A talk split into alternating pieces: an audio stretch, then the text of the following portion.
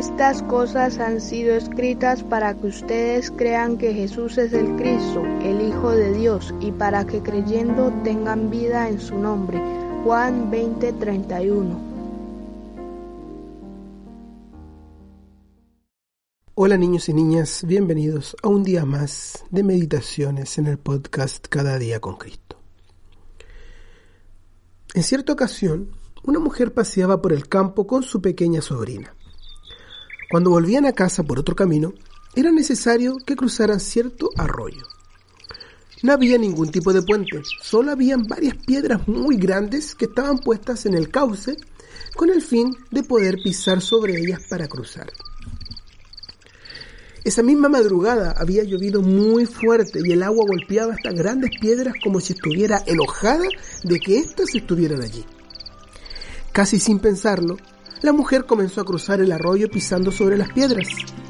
Pero cuando casi llegó al final, se dio cuenta que su sobrina no había pisado ni siquiera la primera piedra para seguirla. Así que se dio media vuelta y le dijo, Juana, ¿por qué no vienes? Oh tía, no me atrevo, tengo miedo, dijo la pequeña. ¿Miedo?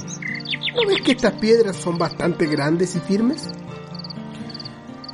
Sí, pero es que hay muchas piedras y puedo ver que el arroyo es muy profundo. No lo voy a lograr jamás. No puedo, no me atrevo. Entonces la pequeña comenzó a llorar inconsolablemente.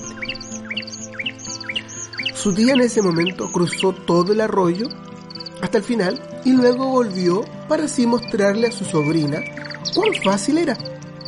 Sin embargo, Juana seguía con miedo.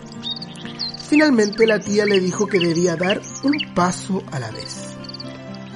Le dijo, ¿no puedes acaso dar tan solo un paso?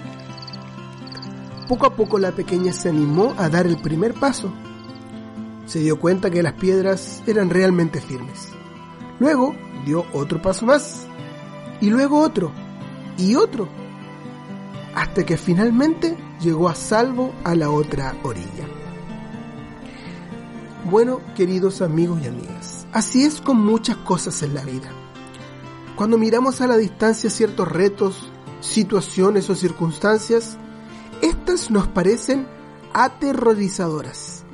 ¿Por qué cuando un niño o niña mira su libro de matemáticas y comienza a ver una lista de sumas y ecuaciones que no entiende, tiene miedo porque no lo puede entender?